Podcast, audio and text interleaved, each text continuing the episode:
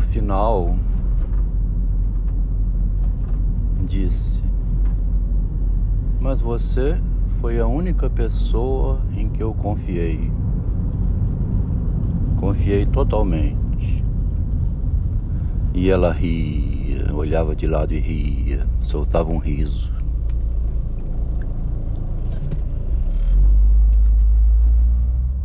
Eu não confiei nos funcionários, não confiei nos amigos, nem nos meus irmãos eu confiei. Como empresário, que é próprio do empresário, desconfiar um pouco, né? É preciso duvidar de tudo, escreveu Kierkegaard como obra póstuma dele, final da vida.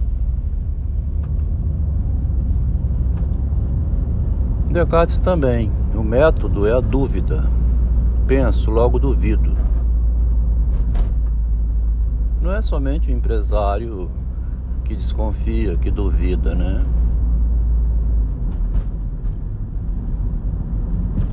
Agora, no amor, dormindo com o inimigo, né?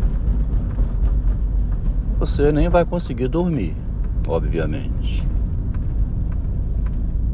Então no amor você confia, né? Um confia no outro.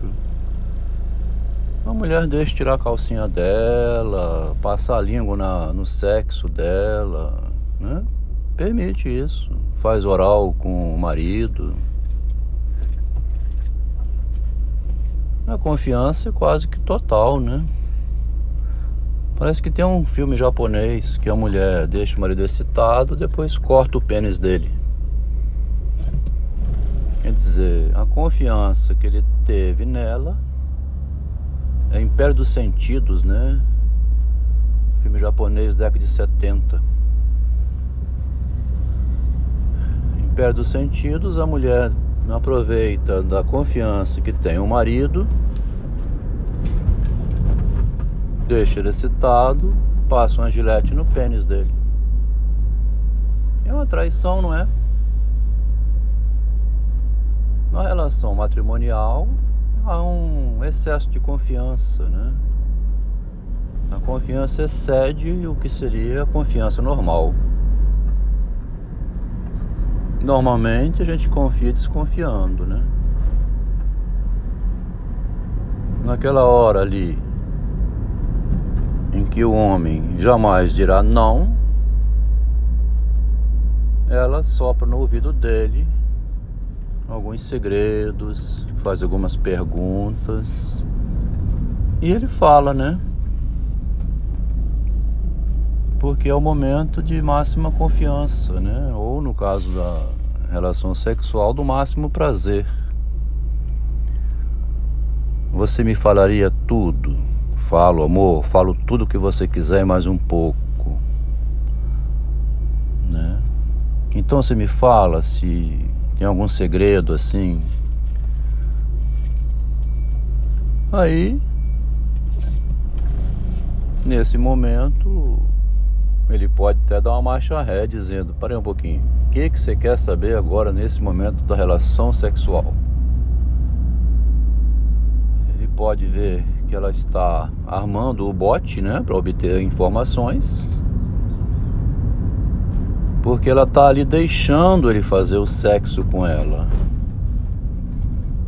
Mas ela fica meio que fora da cena, né? Vendo o envolvimento de entrega dela não é o mesmo do homem, né? Ou pode não estar sendo naquele momento ali onde ela armou para isso, né? Hoje eu vou obter dele algumas informações eu sei que ele não me dirá de outra maneira. Eu sei como eu vou fazer isso. Então, a relação humana, o casamento, é o máximo de intimidade entre dois sócios. Os sócios em um contrato de casamento. São dois sócios de uma empresa. Nessa empresa, chamada casamento, que tem dois sócios, é onde a confiança chega ao limite do sexo, da nudez escancarada. Mas não se fala tudo ali ainda, né? A pessoa ainda preserva uma reservazinha como defesa. Ninguém vai se escancarar completamente. Então, na hora chegou no fim, houve essa pergunta. Desconfiei de todo mundo, menos de você. E ela dava um riso.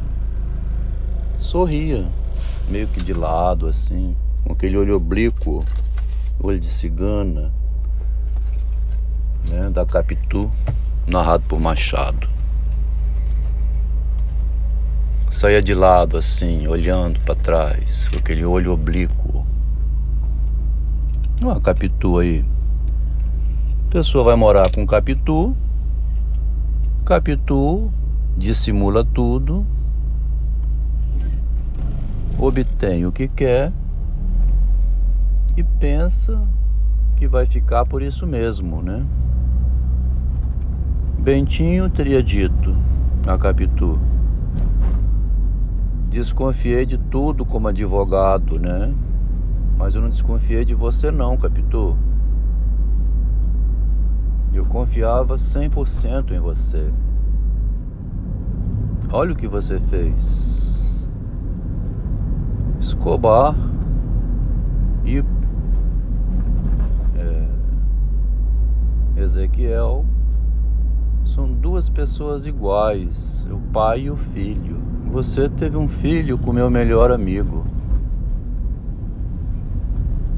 Quer dizer, confiança plena, 100%, a mulher foi lá engravidar do melhor amigo.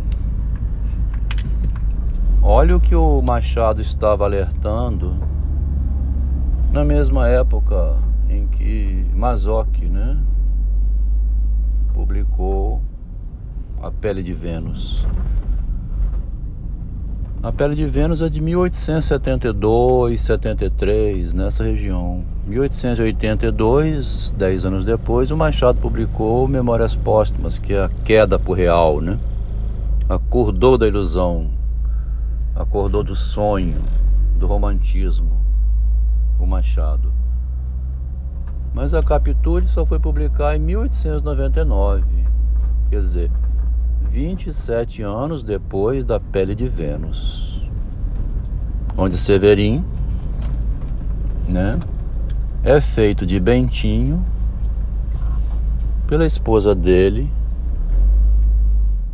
nesse romance. Ela explora o marido, no caso, uma exploração mesmo descrita em palavras, né? Mas de chicotear, de humilhar, humilhar, pisar em cima, assim como está no filme do Roman, Roman Polanski. Quer dizer, no último instante, quando foi dizer eu desconfiei de tudo, menos de você. Desconfiei de todo mundo, amigos, irmão, não emprestava dinheiro, era sempre um negócio para trazer para dentro de casa para nós compartilharmos nosso sucesso, né? Confiei totalmente em você. Olha o que você está fazendo, Capitu. Tendo um filho com Escobar. E eu agora vou escrever um livro.